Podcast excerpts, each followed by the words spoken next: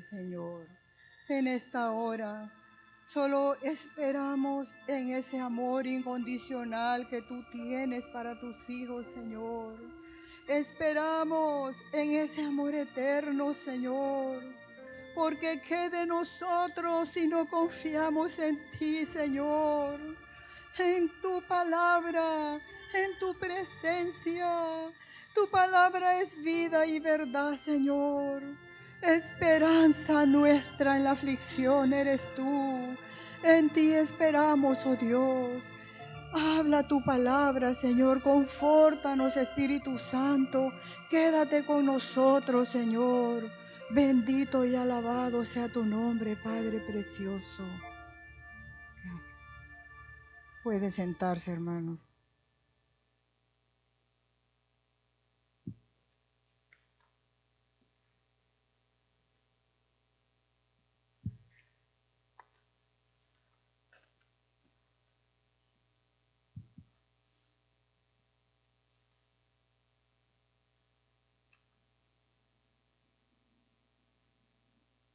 Buenas noches, hermanos. Que el Señor les bendiga.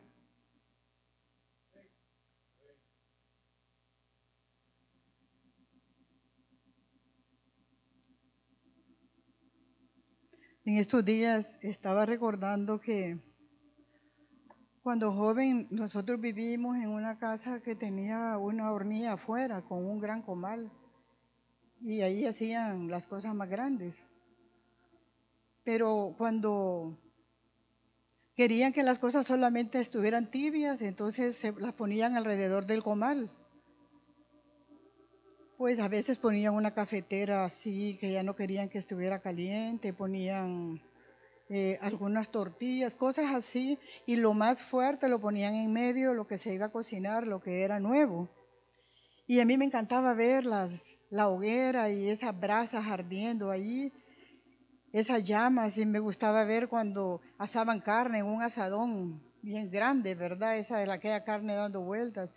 Y ese, esas llamas y ese fuego, hay veces que iba menguando, menguando, y entonces eh, lo tenían que atizar, tenían una varita para, para moverlo y lo soplaban. Entonces el fuego se volvía a encender.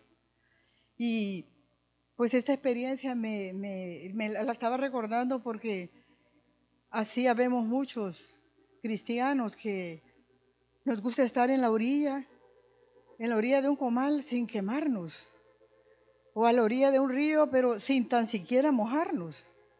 Es una experiencia, es una actitud en la que nosotros decimos, no hable Dios con nosotros, habla tú, Moisés, con ellos para que no muramos. Nosotros no queremos pagar un precio. Y allí nos encontramos en esa situación que es la condición del pueblo de Israel, que estaban lejos del fuego consumidor, por miedo a morir. Mejor permanecer alrededor, mejor permanecer lejos. Entonces, porque no corremos ningún peligro, pero nos vamos a quedar como una tortilla sin voltear. Y el Señor viene como un buen médico y dice, voy a tomar la temperatura a la iglesia y toma la temperatura y bueno, este está caliente, va para acá. Este otro está tibio, va para otro lado. Fríos no, porque los fríos no están en iglesia, los fríos no conocen a Dios, los fríos jamás se han calentado. El Señor dijo fríos o calientes. Y sí me acuerdo que en la escuela habían habían filas del 3, del 4 y del 5 para los que estudiaban mucho. El 4 y el 5 eran para los mejores alumnos y estos eran los que eran tomados en cuenta para todo. Ellos repartían exámenes, ellos eh, preguntaban las lecciones, ellos eran los, los, decían todo el mundo, los niños bonitos del maestro, pero es que ellos se ganaban ese lugar, porque los tibios no eran tomados en cuenta para nada, pero ni para traer un vaso de agua. Los tibios no son, no son tomados en cuenta en ningún lugar.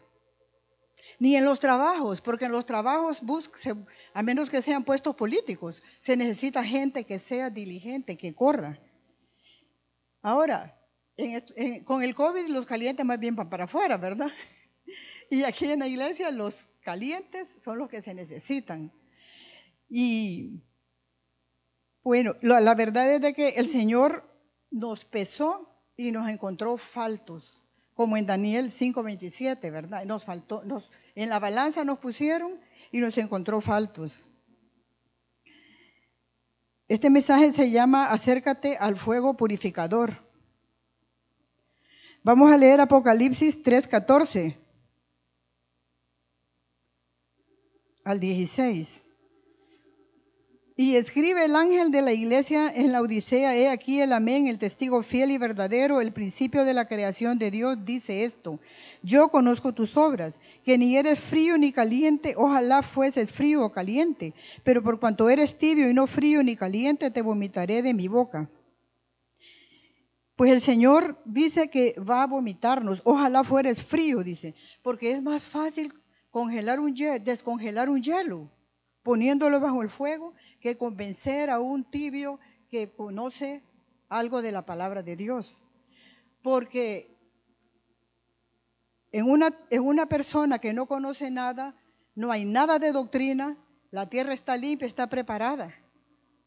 Así como Saqueo o Mateo, que ellos el Señor los llamó y ellos fueron prendidos y nunca se apartaron de él.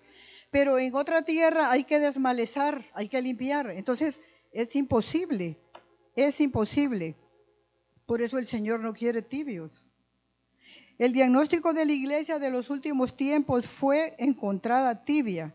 Y si nosotros nos preocupamos en lo físico de estar bien, ¿cómo no nos vamos a preocupar en lo espiritual? Miren que la ciudad de la, de la Odisea era una ciudad bien próspera, debido a que tenía dos rutas para comerciar y era uno de los centros más ricos. Era uno de los centros más ricos del Asia Menor. Y tenía un, centro bancario.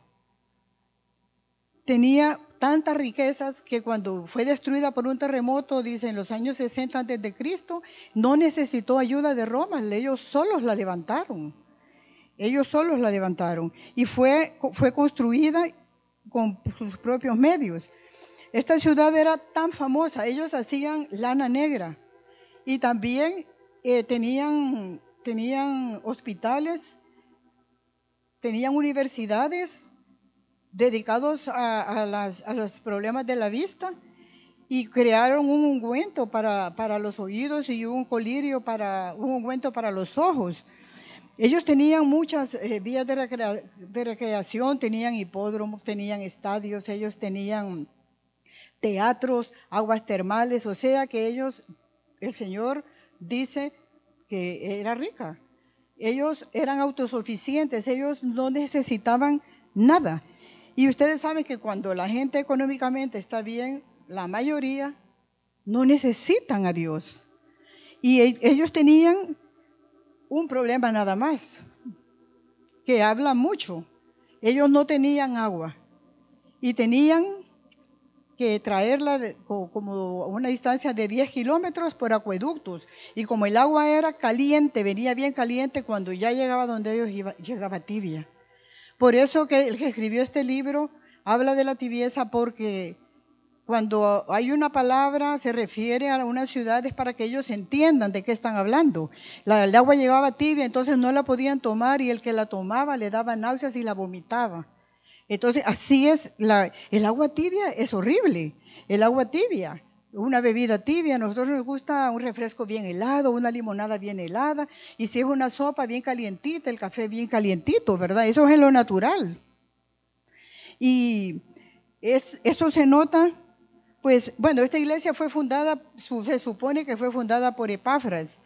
Y en Colosenses 12:26 se encuentra una carta, y por la abundancia y la comodidad que tenían se volvieron ariscos con el Señor, tibios, que fue algo repugnante para el Señor y muy desagradable. Yo me acuerdo que una vez cuando yo, después de una cena, yo me comí un mango bien grande, de esos mangos jade, cuando yo estaba muchacha. Y resulta que como a las 10 de la noche, un dolor de cabeza tremendo que me dio, yo no podía con él. Y entonces vino mi abuelita y me llevó un vaso de agua tibia con sal y me lo dio. Y como a los cinco minutos, hermanos, estaba vomitando. O sea que el agua tibia para medicina está bueno, la usan, provoca vómito, de verdad que sí.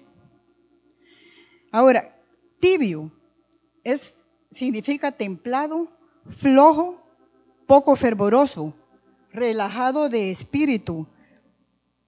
Frena la energía de la voluntad, es aridez espiritual. Como cuando alguien tiene mucho, pero mucho frío y tiene una chimenea pero no la quiere encender. Tiene mucho frío y teniendo chimenea, teniendo cómo calentarse, no lo hace. Aquí hay un río, hay una mesa servida, pero no hay hambre. Es un desaliento, una frialdad, es una indiferencia. No hay emoción, no hay sensibilidad. Y esto no es para la Odisea, es para la iglesia, no solo para ellos, sino es para la iglesia de los últimos días. Esa iglesia somos nosotros. Y miren que esta iglesia es la única que no tiene elogios. El Señor no dijo, hiciste esto, hiciste lo otro. De un solo dijo, tengo esto contra ti, que, no er, que eres tibio, no eres frío ni caliente. No dijo, eh, has amado la verdad, has hecho esto. No hay ningún elogio para ella. Fue directo. No eres tibio, no eres frío ni caliente. Y como, así como le dijo a los cananeos que los iba a vomitar de la tierra, los iba a vomitar a causa de sus abominaciones. En Levítico 18, 24 está eso. Entonces quiere decir que para el Señor ser tibio es una abominación, es un desprecio, es algo que Él no tolera. Y eso somos nosotros. No es alguien de afuera, porque esos ni tan siquiera conocen a Dios. Es alguien que un día fue fervoroso, probablemente conoció a Dios, estuvo calientito, hasta tal vez se bautizó y de repente se fue alejando y se entibió. Pero no se entibió de la noche a la mañana. Las cosas no suceden así de un solo. ¿Cómo nos volvimos tibios o autosuficientes? Llegamos al Señor humilditos, apaleados, que con solo un canto nos quebrábamos. Íbamos a todos los cultos, que a veces habían tres, tres días a la semana, a veces cuatro, y nos quebrantábamos. Pero, ¿qué pasó? Cuando detuvimos, nos detuvimos en esa caminata, ¿cómo nos desnutrimos? ¿Cuándo dejamos de necesitarlo? En primer lugar, yo creo que nos descuidamos. Que sutilmente, día a día, no creímos que nos iba a dañar lo que hacíamos. Porque la palabra dice, por tanto os es necesario que con más diligencia atendamos a lo que oímos, no sea que nos deslicemos. Porque pues si la palabra, dice, dicha por medio de los ángeles, fue firme, y toda transgresión y desobediencia tuvo justa retribución, ¿cómo escaparemos nosotros si descuidamos una salvación tan grande, la cual, habiendo sido anunciada por nuestro Señor, fue confirmada por los que la oyeron? Cuando dice con más diligencia es con más abundancia. Tenemos que hacerlo con más ganas. ¿Lo que? Lo que oímos. Por ahí empieza todo. Descuidamos lo que oímos. Dice aquí que nosotros descuidamos. Entonces, ¿qué dice? Que nos deslizamos. ¿Qué es deslizarse? Es resbalarse. Resbalarse es como cuando uno se, zafa de algo y le dicen, vení, eh, haceme este favor. Y entonces acá les por allá me llamaron, ya se zafó, se escurrió. Ya no, no dio. Lo que oyó no le importó. Entonces, ¿cómo escaparemos si nosotros descuidamos esa salvación tan grande? Porque hacer, si nosotros descuidamos, es dejar de hacer, es desobedecer. Por un descuido, dice, dice la mamá, se me cayó el niño en un abrir y cerrar de ojos. Esos son los descuidos. ¿Cómo lo podemos nosotros, eh, eh, eh, poder nosotros evitarlo? En el Salmo 116, 8 dice, guardas mis pies de resbalar si andamos en terrenos resbalosos, si andamos donde no debemos, no tenemos cuidado, o hay veces que sin intención podemos resbalar. Digamos, cuando un carro cae en una arena, en una calle donde la arena está movediza, donde hay mucho cascajo. Un carro se puede salir del camino y se va a un abismo. Y eso yo lo he visto, porque mi hermana sí fue, ella iba para Olancho y de repente le patinó el carro y se salió. Y se fue a un abismo y se vio un árbol y la detuvo. Es bien peligroso, entonces resbalamos, a veces son descuidos. También a veces una pareja puede descuidar su relación, se descuida como una planta que no se riega. Entonces, aquí en la palabra dice, nos podemos deslizar y nos podemos descuidar. Entonces, empezamos con júbilo, venimos necesitados y a medida que, vamos avanzando y nos vamos llenando y creemos que estamos bien y de repente ya nos estamos suficientes. Porque ah, suficiente, autosuficiente no solamente es el dinero, hermanos. Todos tenemos anhelos y metas. En nuestro nivel puede haber suficiencia, porque suficiente es la capacidad de establecer nuestras necesidades, de, de, suplir nuestras necesidades. Si nosotros ya tenemos suficiente para lo que nosotros necesitamos, pues podemos decir, Ay, ya no tengo deudas, eh, yo puedo cubrir esto y lo otro, entonces ya no me esfuerzo más. Ya no tengo necesidad de esforzarme más. Yo ya tengo suficiente del Señor. Ya me llené. Y entonces nos acomodamos. No es solamente los ricos. Nosotros también tenemos anhelos, tenemos metas y allí es donde descuidamos, nos engañamos y empezamos a creer que nosotros ya estamos bien y empezamos a menguar. Y no nos damos cuenta. El trabajo va bien, que nos aumentaron, en el trabajo todo va color de rosa y entonces, fíjense que a mí, eh, cuando yo trabajaba, de repente montaron una empresa con el mismo personal y nos hicieron trabajar de noche, pues había que trabajar y yo salía como a las nueve de la noche y era ya por la Lima. Y entonces el trabajo, trabajo y trabajo. Eh, de repente yo ya no venía todos los jueves, ya no podía todos los martes y ya no, y ya los domingos, eh, las únicas veces que falté fueron esporádicas, pero los domingos sí venía. Pero el cansancio era grande, la fatiga era grande y yo empecé a tener sueños repetitivos de que yo andaba en el mundo. Yo soñaba que andaba en el mundo y cuando despertaba decía, fue una pesadilla, gracias a Dios, era horrible cuando despertaba. Entonces yo vine a los pastores y les expuse y ellos me dijeron que el afán se estaba, los espinos se comían la semilla y yo no me estaba alimentando y yo estaba en, gran, en grave peligro porque el enemigo estaba ganando terreno y me, estaba, me quería debilitar. Entonces oramos y yo me puse a orar porque como la orden era premiante, dicen que cuando dos o tres veces sucede algo hay que ponerle cuidado. Entonces no era que yo me iba a quedar mañana o pasado. Entonces no me quedé trabajando más tarde de lo que se miraba normal, tal vez una hora, dos horas. Y tuve al principio unos, unos cuantos problemas, pero no me podían obligar porque era una empresa que habían montado encima. Y, y fíjense que posteriormente el Señor quebró esa empresa, la, que habían puesto sobre, sobre mí, quebró. Entonces el problema desapareció. Pero así, poco a poco, sin mala intención, uno puede sutilmente irse apartando porque le cae el trabajo, le cae la obligación.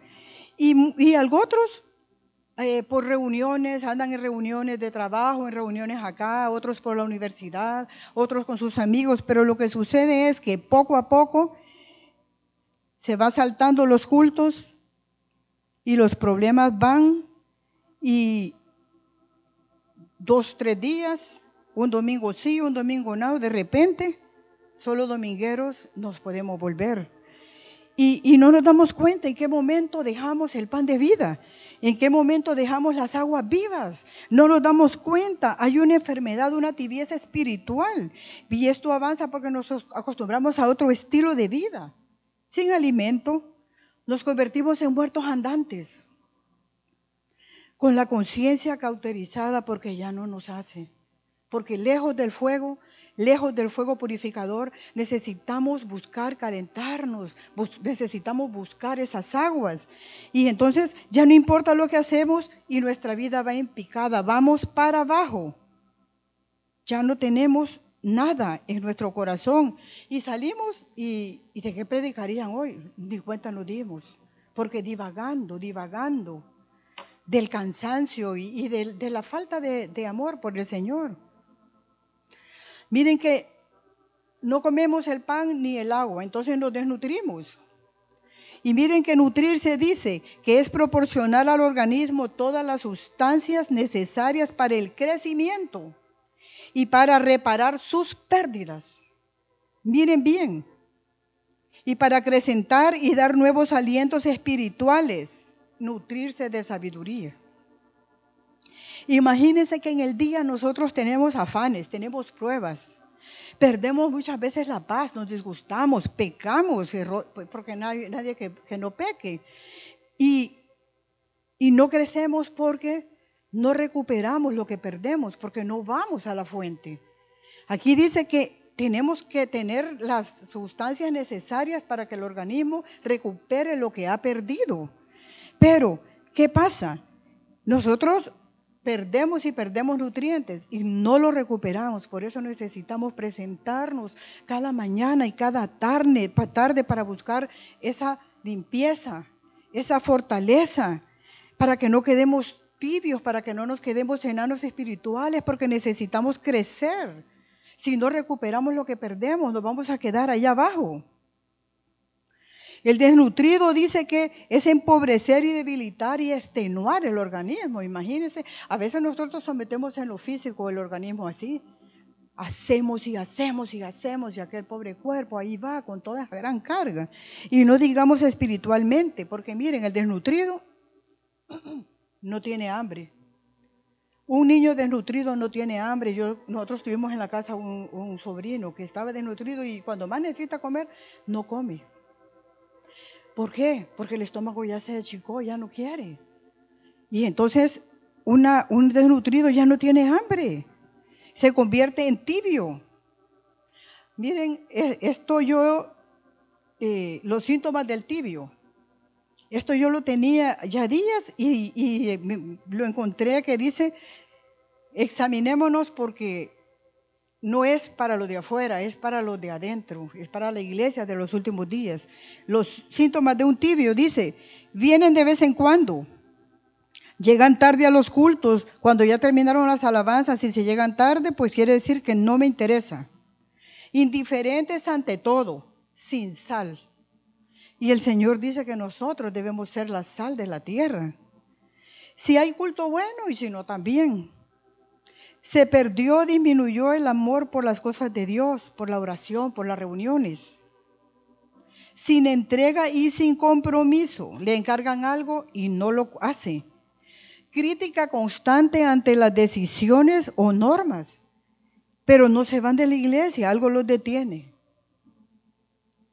Como el fariseo fiel, dice, en la iglesia, pero como el fariseo fiel en la iglesia, que llega pero para ver en qué Jesús fallaba, en qué lo agarraba. El fariseo cumple con algunas cosas legales, él diezma y sí ora, pero ¿para qué lo miren? Y para callar su conciencia, porque ya cumplí, ya fui, ya diezmé, ya oré, y ora en voz alta, como cuando oró él y el publicano, ¿verdad? Para que lo oigan. Viven recostados en sus laureles y viven de victorias pasadas, no tienen nada nuevo, bien acomodados. Dice que el acomodado es adaptarse a cualquier situación doctrinal por conveniencia.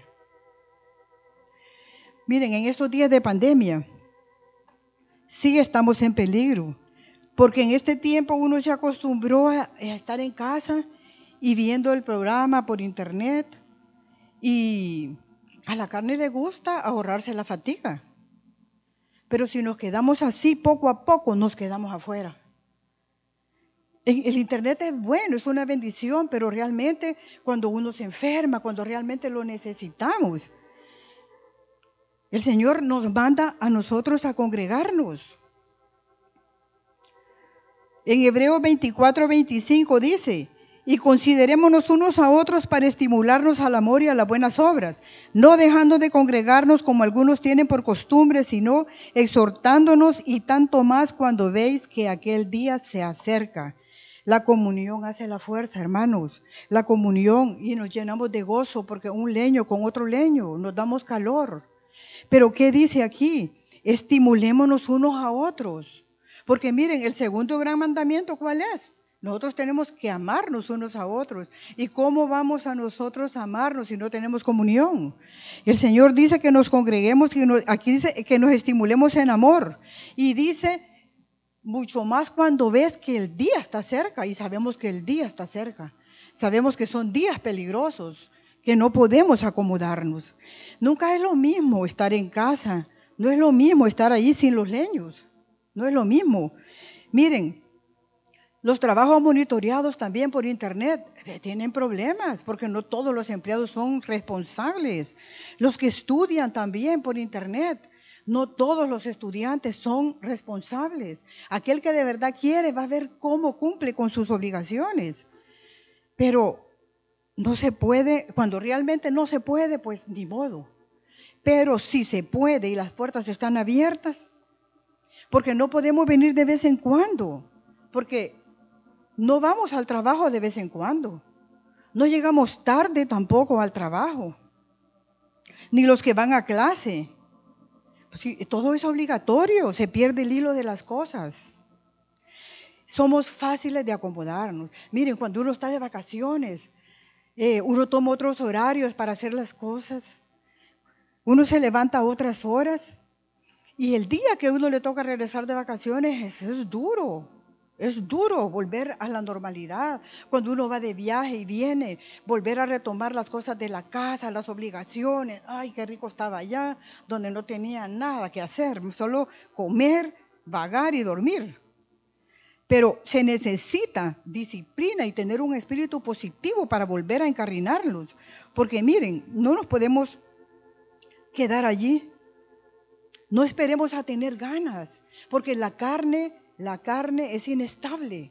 La carne no tiene que gobernarnos. El hombre de doble ánimo es inconstante en todos sus caminos, dice Santiago 1.8. Entonces necesitamos nosotros dar ese paso. No podemos quedarnos al otro lado del Jordán como se quedó la, tribu de Manasés, Gad, Rubén, que ellos, bien tranquilos, ellos decidieron quedarse al oriente allí del, del río Jordán. No quisieron la tierra que fluye leche y no la quisieron.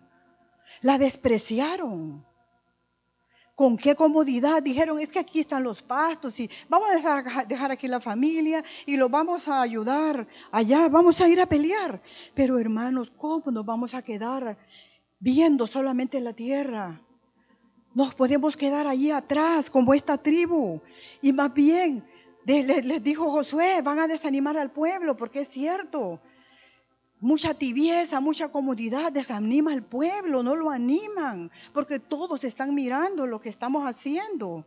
Y entonces ellos decidieron quedarse allí y renunciaron. Fue falta, falta de amor, falta de fe.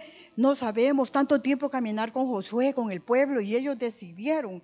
Y yo al menos yo no quisiera ver de lejos la tierra, yo quisiera entrar pelear y entrar. Porque esa tibieza, esa tibieza nos va a matar, nos aleja. Ay, los hermanos se están congregando, pero yo aquí estoy tranquilo. ¿Y hasta cuándo vamos a estar así? Eso no es posible. No podemos conformarnos. Miren, la mujer de flujo de sangre hizo presión en medio de la multitud para ser sana, pero era una mujer necesitada. Ella presionó y en medio de la multitud dijo si tan solo tocara el borde de su manto y esta mujer fue sana. No podemos conformarnos a este siglo. Tenemos que guerrear y pelear. Tenemos que hacerle la guerra a la carne. Dejar que el fuego consumidor, acercarnos a ese fuego que limpia y que purifica. La Odisea dice que significa la ley del pueblo. ¿Qué quiere decir? Todos lo hacen. Todos lo hacen. Y así se fueron acercando poco a poco, poco a poco. Lo que les parecía mal, les pareció que no era malo.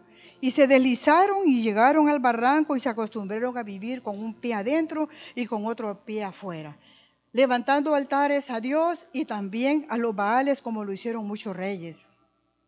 Salomón, acomodado con riquezas y muchas mujeres, él se deslizó y él cayó en la idolatría. Y se resbaló, eso está en, Primera de Reyes 3.3. Sirvió a, Dios, a dos señores.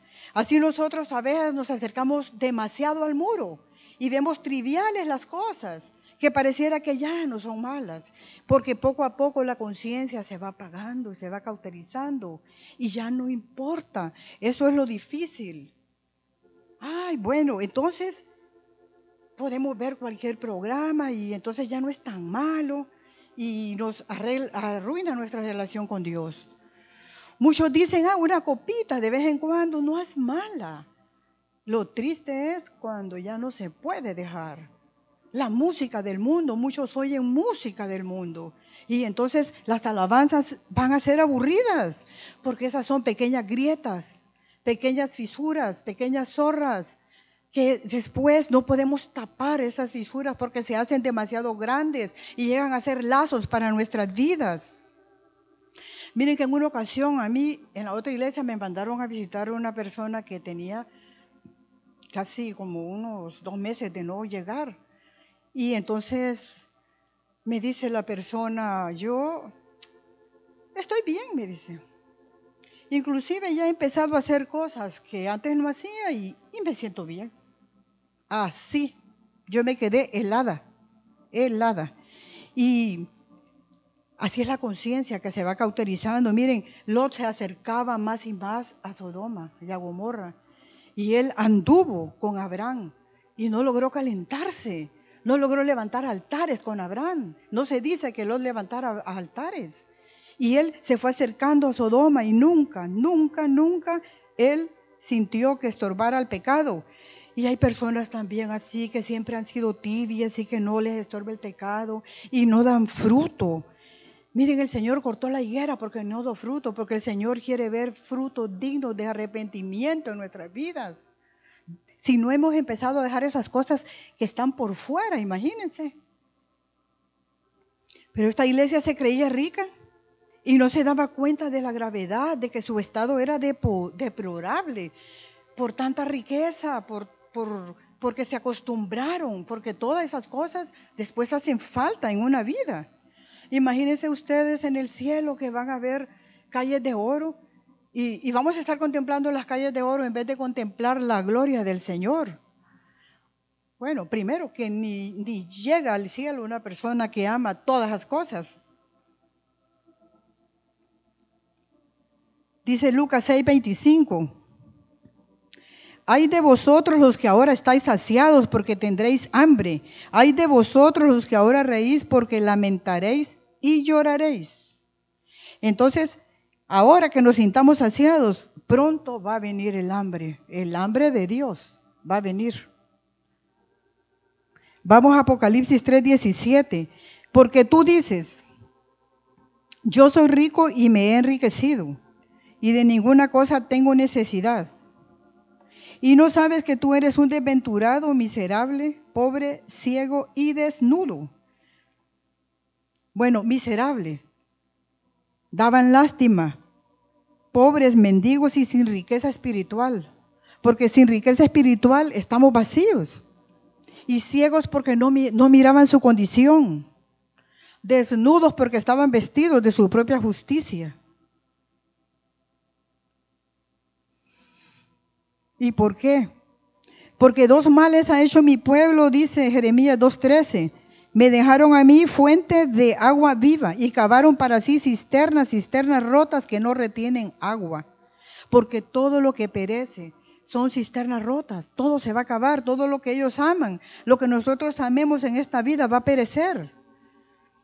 Y en Apocalipsis 3:18 dice, por eso yo te aconsejo que de mí compres oro refinado en fuego, para que seas rico, y vestiduras blancas para vestirte, y que no se descubra la vergüenza de tu desnudez, y unge tus ojos con colirio para que veas.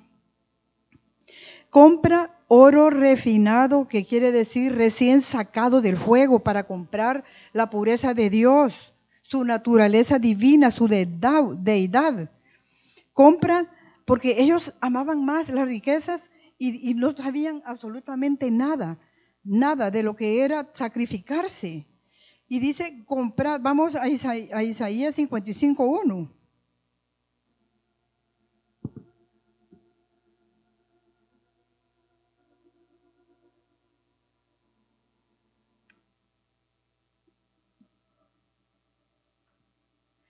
A todos los sedientos, venid a las aguas, y los que no tienen dinero, venid, comprad y comed, venid, comprad sin dinero y sin precio vino y leche.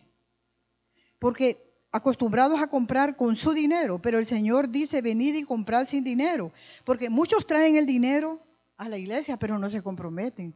Pero el Señor no necesita el dinero, no necesita nuestro dinero. El Señor quiere un sacrificio vivo, quiere que amemos su presencia. ¿Cómo es que vamos a agradar a Dios? ¿Cómo vamos a comprar ese oro refinado, esa presencia, esa, esa divinidad, ese carácter de los cielos? ¿Cómo?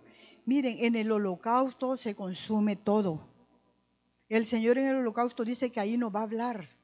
El Señor en el holocausto, el Señor quiere leños encendidos, porque un tibio más otro tibio igual a otro tibio. El Señor quiere que un tibio, porque un tibio no quema a nadie.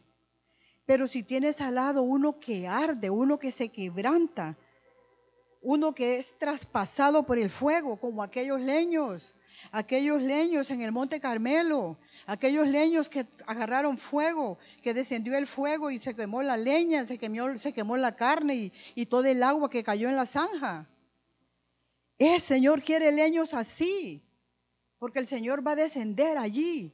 Y se consumió el agua, consumió todo. Allí en el Monte Carmelo estaba, estaba la presencia del Señor. Y miren que esa zanja, cuando yo leí, a mí la zanja me llamó la atención y yo sentí que era una herida, fíjese. Y cuando voy al hebreo, yo me sorprendí, porque uno de los significados de la zanja dice que, que es un canal para elevar el agua, pero también dice que es un vendaje y un yeso para tapar una herida, una curación. Y también dice que es escalar gradas, como dice, sal de ese hoyo. Entonces, si nosotros en los encuentros con el Señor, miren, en ese holocausto, así como el Señor, como el fuego de Dios consumió esa leña, esa carne, allí también el Señor consumió el agua. Si nosotros tenemos una herida allí, en esa zanja que es una herida, le ponemos el agua de la alabanza y el Señor va a descender con su fuego y purifica y limpia y sana por eso el Señor quiere que nos acerquemos a ese fuego purificador. Y allí en los holocaustos nosotros encontramos todo eso. No, no menospreciemos los holocaustos. Allí está el fuego de Dios. Él nos habla. Él nos habla allí. Miren, en los holocaustos nosotros, yo recibí el bautismo del Espíritu Santo. Fidel también fue en un holocausto. En esas reuniones nosotros realmente somos bendecidos. También David dijo en el Salmo 129.3 dijo, sobre mis espaldas hicieron surcos. Esos surcos fueron a los azotes en, Jesús. Pero fíjense que también significa guarida y morada. Y en el caso de David era como una morada, eh, como una guarida de espíritus malos que lo atacaban. Él dice que hicieron surcos sobre sus espaldas, en esa misma palabra del 129.3. Y yo pienso, sí, nosotros podemos llevar esas cargas, esos surcos, esas zanjas, exponiéndonos al fuego del Señor para que saque todo. Hermanas, en el lugar secreto, allí Él nos está esperando porque Él quiere sanarnos. Muchas veces nosotros pensamos que Él no va a llegar. Algunos días no lo sentimos, pero el Señor está atisbando por las celosías, dice Cantares 4. O sea que Él está observándonos y está viendo qué estamos haciendo. Él sabe que estamos buscando. Allí, miren, en, esos, en esos holocaustos, dice, el Señor no va a hablar. Claro, la carne no quiere oír. Porque el mensaje de la cruz es muerte. La carne no quiere presentarse al fuego purificador, no quiere presentarse a alabar a Dios, porque sabe que va a morir. Ven al fuego purificador, como aquellos jóvenes hebreos, en aquel horno que lo calentaron siete veces más, pero solo sus ligaduras fueron rotas. La plata y el oro se ponen en agua hirviendo para que la escoria suba a altas temperaturas. Vamos que en números 31-23 dice, números 31-23, todo lo que resiste el fuego, por fuego lo haréis pasar y será limpio. Bien que en las aguas de purificación habrá de purificarse, y haréis pasar por agua todo lo que no resiste el fuego. Algunos metales los colocan en el fuego y después los lavan con agua. Pero miren, si no nos dejamos, dicen que la plata, cuando no le sale la escoria, es desechada. En Jeremías 6:30 dice eso. Si la plata no, no le sale la escoria, si no nos dejamos, vamos a ser desechados. La tela y el cuero la purifican con agua. Algunos, los metales van con fuego. Y algunos, algunos corazones se lavan con agua, con la alabanza y con la palabra tienen y son lavados. Pero otros corazones necesitamos el fuego, el fuego purificador. Como Nadab y Abiú, ellos fue una abominación la que hicieron. Ellos ofrecieron fuego extraño, ellos iban ebrios. Entonces con fuego, no fue con agua. Porque es según, según la falta. No huyamos del fuego purificador, porque el tibio no tiene compromisos. No hable Dios con nosotros. Pero nosotros si nos acercamos al fuego purificador, no nos vamos a quedar allí tibios. Dice vestiduras blancas. Qué irónico que ellos producían lana negra, pero el Señor pide vestiduras blancas. Ellos comerciaban con esa, con esa lana. Pero con Cristo nosotros tenemos la justicia de Dios cuando Él nos purifica. No con nuestras propias justicias, porque nuestras propias justicias son como trapos de inmundicia, dice Isaías 64, 6. Nosotros no podemos ir. La Odisea confiaba en su apariencia. Ellos iban con la ropa elegante. Ellos iban con todas las cosas que ellos amaban, pero sucios, vacíos por dentro, como sepulcros blanqueados. Y el Señor quiere que nosotros tengamos la justicia de Dios, que lavemos nuestras vestiduras. Ahora, en este tiempo sí se verá quién es quién. En este tiempo, quien anda disfrazado se le caerán las hojas de higuera. Porque en este tiempo toda obra será manifestada, sea buena o sea mala. Se descubrirá la desnudez, la vergüenza, lo que se hace en oculto en este tiempo. No se va a quedar oculto absolutamente nada. Las vestiduras que no estén lavadas. Porque ¿quién va a resistir las pruebas? Aquí se va a ver ahorita.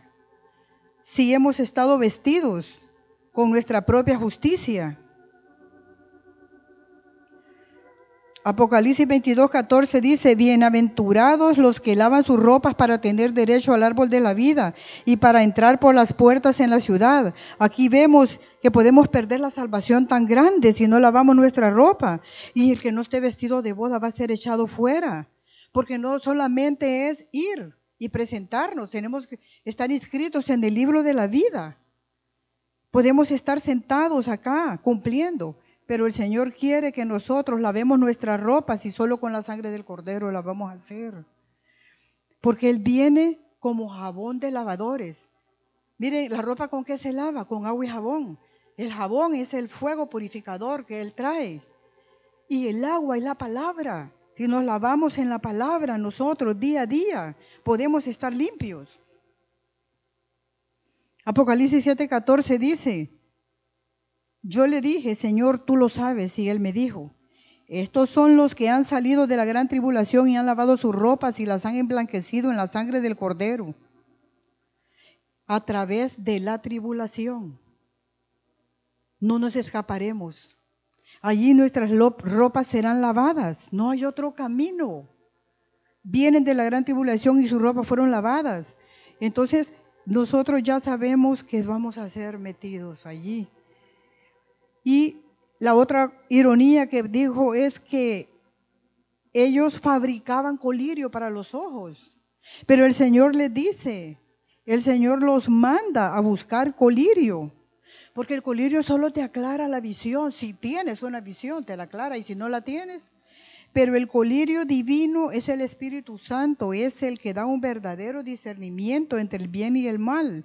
Es un discernimiento para conocer la verdad. Y miren que el ojo habla de nuestra conciencia. La conciencia es la facultad que nos permite discernir entre el bien y el mal. Y si nuestra conciencia está dormida, la conciencia refleja la voluntad de nuestro Dios. Y allí donde el pecado influye en nuestra conciencia, por eso tenemos que tener limpia la conciencia, tenemos que ser tocados y ser sensibles. Por eso necesitamos llorar, hermanos, llorar. Hace cuánto que uno a veces no llora. Ese, ese llorar nos limpia, nos purifica la, la visión, nuestro corazón. Miren, muchas veces nosotros sentimos una situación tan negra que parece que no hay salida. Y después de que estamos con el Señor y lloramos y lloramos, miramos de otro modo y aquello desapareció, aquella carga se quitó. Entonces es necesario porque fíjense bien que para que nosotros estemos puros, nuestros ojos tienen que estar, nuestra alma pura, ¿qué van a ver en nuestros ojos? Van a ver pureza. Y también necesitamos ojos abiertos para poder ver la misericordia de Dios y tener la fe de que Él está con nosotros. Miren, Eliseo le dijo, Señor, ábrele los ojos a este siervo para que vea, para que vea que los ejércitos de los cielos estaban alrededor de ellos. Necesitamos en estos días tener la confianza que Dios está con nosotros.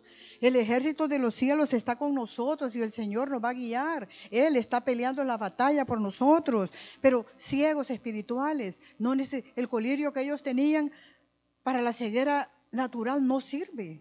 Necesitamos que el colirio de los cielos nos abra el entendimiento. Miren, Pablo, Pablo fue dejado ciego en lo físico para poder tener después la visión celestial, para que él pudiera ver qué es lo que Dios y oír lo que Dios le mandaba hacer, le fue quitada la vista.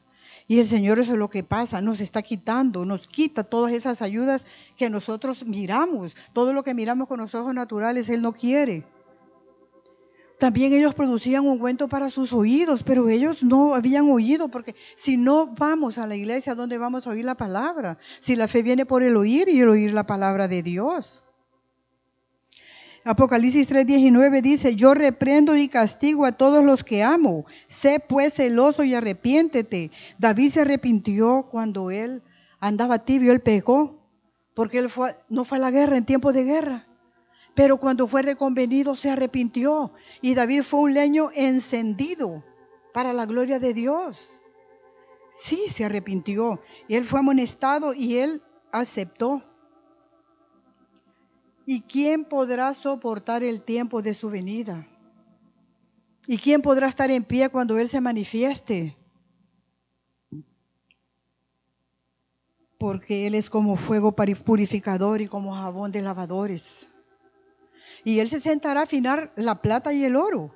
¿Ustedes creen, podrá una iglesia tibia soportar ese tiempo sin comer del pan de vida, sin beber del agua de la vida, sin leer la palabra, sin levantar altares, sin ayunar, sin congregarse? El Señor, porque nos ama, nos está advirtiendo, hermanos, porque los días que vienen son difíciles son duros, no es nada, lo que hemos vivido no es nada. El Señor nos está advirtiendo cómo vamos a estar en pie en el tiempo de su venida. Nadie va a poder soportar, porque tenemos, por eso el Señor está mandándonos a lavar nuestras ropas ahorita, a vestirnos de justicia.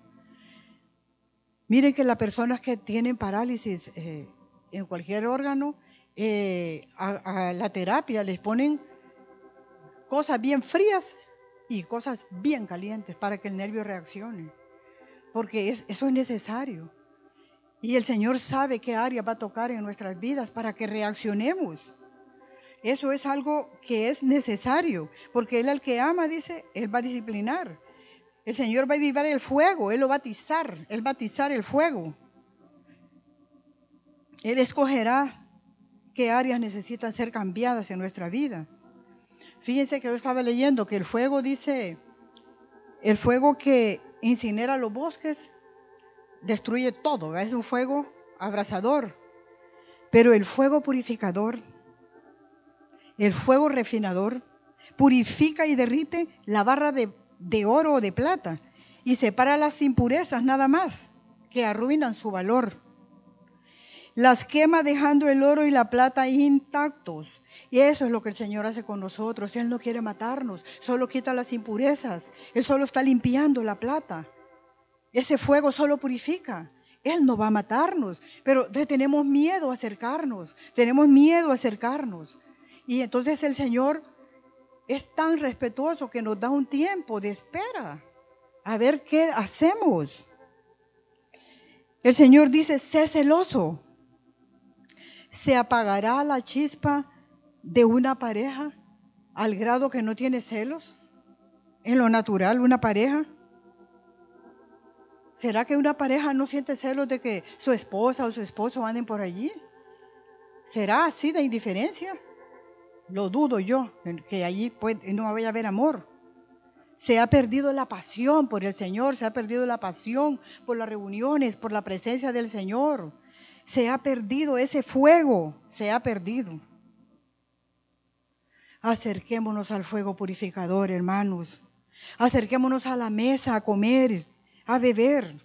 Entremos al lugar secreto a oír su voz cada día. Salgamos de esa comodidad, de esa indiferencia. El Señor dice en Apocalipsis 3:20, he aquí yo estoy a la puerta y llamo. 3:20.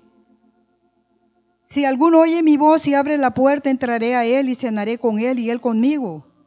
Al que venciere le daré que se siente conmigo en mi trono, así como yo he vencido y me he sentado con mi Padre en su trono. El que tiene oídos oiga lo que el Espíritu dice a las iglesias. No cerremos la puerta, hermanos. No cerremos la puerta. Abramos la puerta. Él quiere cenar con nosotros. Él ha prometido estar con nosotros.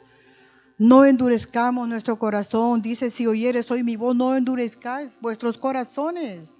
Corramos, no temamos. El Señor no quiere matarnos, solo quiere purificarnos. Que el Señor le bendiga.